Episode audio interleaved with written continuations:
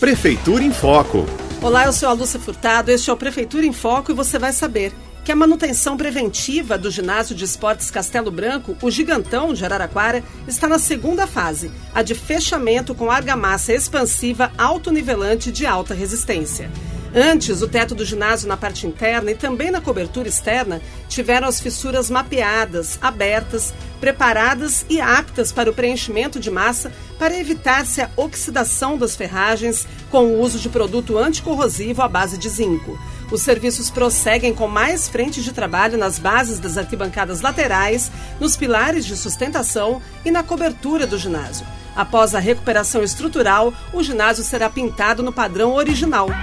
Prefeitura em Foco.